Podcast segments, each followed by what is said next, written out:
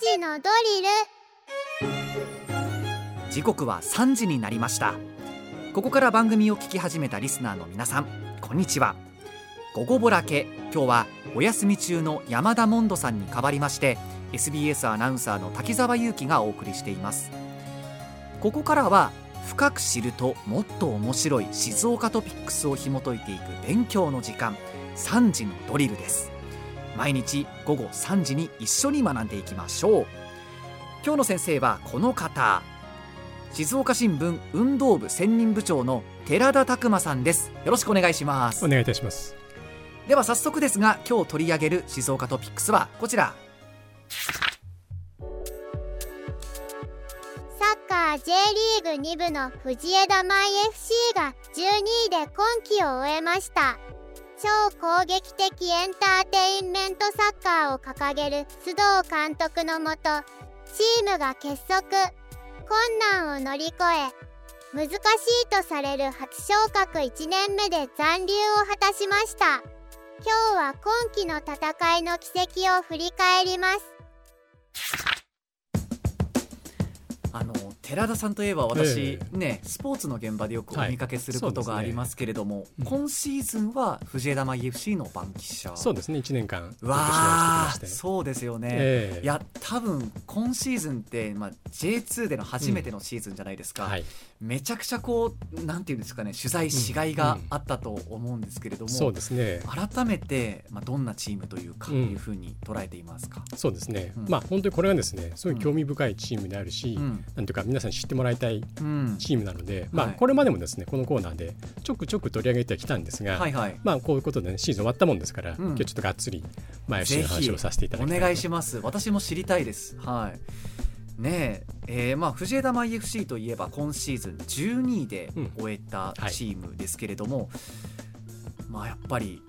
私の個人の感覚でいうと、監督の存在感っていうのはすごく大きいのかなと思っていたんですけれども、うんね、須藤監督、はい、どんな監督ですか？そうですね、まあ、本当に大変情熱持たれている方で、はい、なおかつですねこう理論的にもですねしっかりあって、まあ、自分の言葉で選手を鼓舞しながらチームを引っ張っていける。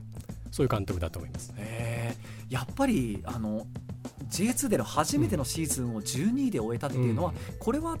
お見事というか、まあ、よく頑張ったっていうふうに言っていい結果ですよね。大健闘だと思いますけどもね、まあ、チームはプレーオフ6位以内を目指していたまあそうですよね、そこは悔しさはあると思いますけれども、ね、まあ、悔しいと言ってましたが、まあ客観的に見ればですね大健闘と言えると思います、うん、シーズン見てみてチームの雰囲気改めていかがでしたか、そうですね、まあ、これはですね結構波があってですね、まあ、今日ちょっとこれからそういう話をさせていただこうと思うんですが、まあ、最初開幕良かったんですけどもこう波もあったりしてですね、うん、えー、まあ大変ななかなか面白いシーズンだったんですけども、はい、まあ、ちょっとさらっていくとですね、まあ、J2 今季まあ県内3チームありまして、うんええ、まあ、静岡三国決戦。そうですね、ええ。まあ、磐田清水と繰り広げてですね、ええ。まあ、最終節で逆転になって2位に滑り込んだのが磐田。そうですね、まあ、これ滝沢さんもね磐田の方にはいやそうですね。よくあの DAZN のリポートなどで伺っていました。はい、ということで、まあ、岩田はすでに、まあ、1年高額から1年での J1 復帰を決めたんですけども、うん、まあ、先ほどちょっとレギュレーションを説明させていただくとお願いします、はい。まあ、今季 J2 から J1 に上がるのは3チーム上がれるんですね。うん、はい、で上位2チームこれも決まっていまして自動昇格。はい、町田とジュビロですよね。はいでまあ、3チーム目が決まってなくてですね、はい、これは3から6位、まあ、先ほど申しましたプレーオフがあるんですけども、ええ、この4チームでトーナメント形式で争いまして、はい、で清水がですね最終節まで2位だったんですがそうですよね。最後勝ちきれず。結局4位になってしまいまして今週末、はい、今週末から始まる今説明したプレーオフに行くんですね。はい。ええ、ということで、まあ、あの今季その小小効果のレギュラーション少しややこしいのはですね、うん。まあ、J1 で 18, 18チーム、はい、で J2 が22チーム、はい、J3 が20チームあるんですね。そうですよね、うん、でこれは来季はすべて20チームになるんですよ。あじゃあちょっとその数が変わるわけですね、うん、今と比べて、そうなんですよ、はい、なので今季はそういうことで J2 の3位でもあ、まあ、J2 の3位でも J1 に上がれる、ね、絶対に上がれるんですね。はいまあ、来季はもうプレーオフあるんですけども、はい、来季はこれ J1 の、えー、下位から3番目18のチームと当たって勝たなきゃいけないので、あ。今年はジャイアンツが大きいんですよ。そうなんですね、えー、より上に行きやすい環境ってことですね。うんうん、だから清水にはねぜひこのチャンスを生かして、ね、本当にその通りですね。岩田と同じく高額1年で J1 復帰してほしいですし、はい、やっぱりですね、うん、岩田清水2チーム J1 にいるのが、うん、まあ静岡にとって当たり前で、ね、これやっぱりないとね寂しいと思うんですけどもね。はいでまたですねその J2 と J3 入れ替え戦なんですが、はい、これは例年通り J2 の下位2チームと J3 の上位2チーム、これは自動的に昇降格する、はい、そうですね。ですね、はい、でまあ、藤枝については、まあ、去年は J3 で3位あ J3 で2位だったんですね、えー、2位で昇格を果たしたということなんですよ。うん、えーでまあ、さてですねその藤枝の J2 初年度の成績について、はい、シーズン前の予想はどうだったかということなんですけども、はい、はい、お願いします、ええ、ちょネット上でですねあのサッカーの解説者とか、うん、サッカーの専門誌雑誌、うん。だから戦前まとめまとめたページがあったんですけども14人の方、はい、あの予想したんですが、はい、藤枝の予想ってどれぐらいだったと思いますかえー、いやどうでしょうね。まあ勢いのあるチームっていうところは、うん、確かにあると思うんですがやっぱりねその初めてのシーズンなので独特の緊張感もあると思うのでまあ、うん。10位前後とかの予想どうですかね、なんですかね、まあ、県内ですね、ひいき目に見てもそれぐらい。に行きたいところなんですが、実際はですね14人中11人は藤枝は21位か22位、えー、つまり十中八九 JS に降格するそういうことですよね、えー、そんなに厳しかったんですね、事前の評価、えー。まあ、ちなみにですね、はい、優勝予想で一番多かったのは、はい、10人が押した清水。あそうだったんですか。で岩田の昇格を当てたのは、まあ、14人中6人だったんですよ。あまあでもまあまあ人数はいますね。うん、まあ、岩田もね、はい、補強禁止とかっていうそういうそうですよね、こともありましたからね、はい。えー、それでも6人の方が昇格を予想してくださったっていうことはまあありがたいですよね。そうですね、うん、まあ、でもねこの予想、まあ、無理もないところありまして、はい、まあ、J1、J2、J3 比べるとですね、はい、やっぱ選手の個々の力って歴然とした差があるんですよ。そうですよね、えーはい。まあ、当然ながら能力高い選手上のカテゴリーでプレーしてますので、えー、藤枝はまあ去年ねその前のシーズン J3 で戦った主力選手をベースに今季開幕に臨んだので、まあ、しょうがないところがあるんですね、はい、ただ松木安太郎さんはですね9位って予想したんですよ。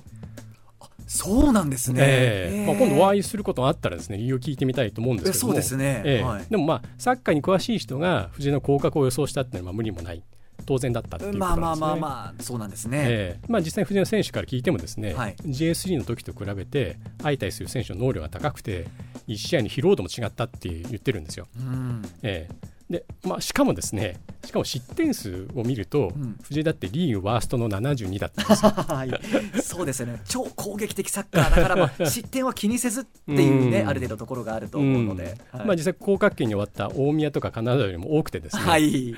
で全部で42試合ありましたから、うん、1試合平均で1.7点以上。おまあ、本当に降格してもおかしくなかったんですけどもね、はいうん、えー、でじゃあこのこの藤枝がですねなぜ12位、まあ、注意、はい、真ん中ぐらいですよね。で残留できたのか、はい、めちゃくちゃ気になりますそのポイント。まあちょっと長く長くなったんで、この話をしていきたいと思うんですが、まあ、先に結論を言いますとですね、はい、これ最初に申し上げましたけどやっぱりチームクラブサポーターの一体感。一体感、うん。えー、まあ言っちゃえばこれに尽きるところだと思うんですけども、まあ、超攻撃的エンターテエンターテインメントサッカーっていう須藤監督の理想のもとで、えーみんなが同じ方向を向いてですね信頼感信頼感があった。これがですねやっぱり一番だと思うんですね。で本当ですねシーズン途中にはですね空中分裂分解仕掛けた時期があったんですけどもそうなんですね、はい、あったんですがこの信頼関係は崩れなかったええー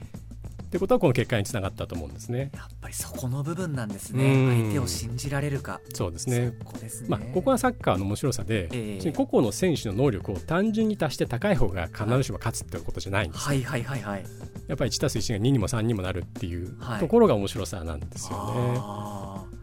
その藤枝の信頼関係がまあ苦しい時期もあったじゃないですか、うん、勝てないどうしようはい。崩れなかったのはなぜなんですか、はい。まあ、これはですね、まあ J まあ、去年から戦ってくるってありますし、はい、今申し上げたように、まあ、選手だけじゃなくて、まあ、クラブフロントとかですね、はい、スタッフ、はい、これをみんな本当に一体感があるっていうこれはあると思うんですよね。みんなを巻き込んで一つの場になってるから、すごく信頼関係が固いんですね。そうですね、えー、でまああのざっと振り返るとですね今夜戦いを、えー、まあ、開幕から2連勝したんですよ。えー、で4月には3連勝もあって、はい、ゴールデンウィークまでの12試合やると6位でプレーオフ圏にいたんですよ。そうですよね、えー、序盤調子良かった気がします。そうなんですよ、はい、実際にプレーオフ圏っていう目標っていうのもこの子なんか現実的にだったんですよね。えーでこれまでの、まあ、さっきからの去年からですね同じスタイルを継続してきたので、まあ、戦術の成熟度っていうんですか、うん、まあ、今からもずっと申し上げているようにチームの一体感もそういうのもうすでに出来上がっていたのでこれは結果につながっていたと,、うん、えー、と思うんですけども、まあ、しかしあの先ほども話した通りですねあの J2 の選手の個々のレベルまたチームのレベル高くてですね、まあ、戦い方を研究されて弱点を使われると勝てなくなってきたんですよね。えー、でまあ藤井の強みっていうのは、まあ、前線からボールうまいくハイプレス。そうですよね、えーはい、でキーパーも含めて最終ラインからボールをつないでいく攻撃を組み立てるビルドアップだったんですが、はい、ハイプレスがはまんなくなってきてですね。で体力を疲弊してビルドアップのミスを狙われて失点する。こういうケースが目立ってきちゃったんですねで5月中旬のアウェー清水戦、はい、スタでやりましたがいやそうですね、えー、これ0対5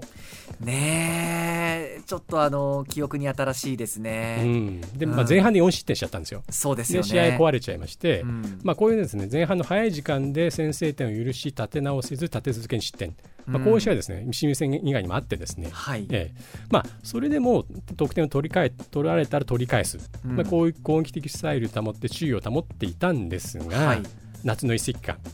この7月にですねチームに激震が走ったんです、ね、これ驚きましたね。これは驚きました、えーまあ、チームの得点王だったフォワードの渡辺選手からアシスト王だった、えー、ミッドフィールダーの久保選手。まあ、それを J1 のセレッソ大阪と名古屋にシーズン途中であの引き抜かれた移籍しちゃったんですね。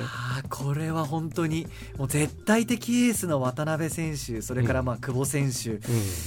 えーってこれ本当にもう驚きました。そうですよね、まあ、はい、プロの世界の定めでしょうがないんですけどもそうですよね、まあ、こう引き抜かれてしまってですね、うん。はい、でさらに5月には首相で攻守の要だったミッドフィールダーの杉田選手、そうですね、もう今季絶望の怪我で長期離脱えー、だから将棋でいうとこの飛車角に金も書くような。大きい。本当に大きい、うん。はい、で7月からは8戦勝ちなし4連敗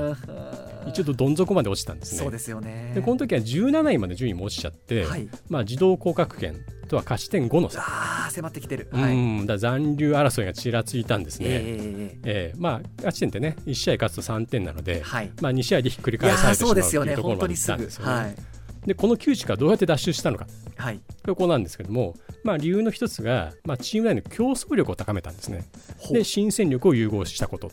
なんですけども、うん、でまあ、そのフォワードの渡辺ミッドフィルダー久保が抜けた後夏の表で素早く5人の選手獲得したんですね。はい。ええ、しかしその説明してきているように、うん、戦術って独特でしてシーズン途中であの加入した選手はですねすぐ馴染めるわけじゃなくてうん、それでもその8月下旬のホームで開催予定だった群馬戦に新加入5人中4人スタメンに入れたんですよ。ほう。ねしかしですねこれ結果的に幸運だったんですけども、はい、この試合直前雷雨が降りまして、はい、この試合中止になっちゃったんですね。ええ、で翌日ね同じメンバーで紅白戦やったらですね、うん、連携がバラバラでサブ組に惨敗しちゃったんです。はいはいはいはいはい、はい、で須藤監督も振り返って、はい、本当やらなくてよかった。苦笑いしてましたけど。天気に恵まれましたね。そうなんですよ、はい、まあ、ただね新加入選手をいきなり使おうとしたのには、うん、あの指揮官のメッセージに込められてたいたいたんですね、はい。ええ、要するにここから新しい競争が始まる。いや確かにこれは一つ伝わりますね、うんうん、今いるメンバーもあこのままただやってただけじゃメンバー入れ替わるかもしれないって焦りますよね、うん、そうなんですよ。練習からですね、はい、元からいた選手の目の色が変わったんですね確かあそうですか、えー、でシーズン終盤にはですねエース渡辺の代わりに、うん、シーズン当初はスーパーサブ的存在だったコーナーストライカー矢村選手がですね先発に定着してベテランの久富選手も久保選手の穴を埋めてですね、うん、ウィングバックのポジションで、まあ、攻守に運動量と安定したプレーを見せ,、見せたんですね、うん、でまあ、唯一途中加入でレギュラーの座を掴んだのは J3 の FC 大阪が来たボランチの西谷選手なんですけども、うん、まあ、西谷選手これ関西人なんですよ。はいはいはいはい、はい、チームチームのムードメーカーになってですね、あのこのチームに足りないものを表現したと本人も言ってるんですが、まあ、試合中ですね須藤監督から指示が出るんですけども、はい、これピッチ上で反論したりしてですね。で仲間に劇を飛ばして、まあ、要するにその集中力を切らさず90分 ,90 分戦う姿勢これ示したんですね。はいでこれ結局ですねその最終節のスタメンがあるんですけど、はい、これ開幕戦と比べてですね、うん、11人中7人入れ替わってたんですよ。えー。まあ、こんなに変わることも珍しいと思うんですけども、ね、まあ、須藤さん自身もですね常々開幕のメンバーがそのままレギュラーではチームの成長はないって言ってたので、えーまあ、まさに生まれ変わった。ねでちなみにですねその8月下旬にあの中止になった群馬戦なんですが、はい、10月中旬に再日程が再調整されたんですけど、はい、これ藤井田5対1で勝ったんです素晴らしい。素晴らしいねやっぱりその苦しい時期に、まあ、新しい選手を補強して、そこをうまく一体感高めて競争力も出して取り込めたからこそ、はい、今季の12位という結果があるわけですね。うん、そうなんですね、はい、まさにシートン生まれ変わりまして、まあ、成長したからこそ、まあ、トロマン戦力では多分合格点だったんですが1年かけて成長したからこそ残れた残留できたって言えると思うんですね。いやすごくそのなぜこの結果を残せたのかっていうのが伝わってきました。はいうんただまあ残留を決めた理由はまだあるということで続きは来週もお話しいただけるということでこちらもたっぷりまた来週お話しさせていただきます、お忙しいところすいませんがまたよろしくお願いします,、はい、ます。えここまで寺田拓馬さんとお送りしました。ありがとうございました。そして今回のこの内容を聞き直すことができます Spotify をはじめとした各配信サービスのポッドキャストに今回を含めて今までのアーカイブが上がっているのでちょっとした隙間時間に聞いて少しだけ静岡ニュースに詳しくなりましょう。番組の SNS にリンク先を貼っていますのでチェックしてください。今日の勉強はこれでおしまい。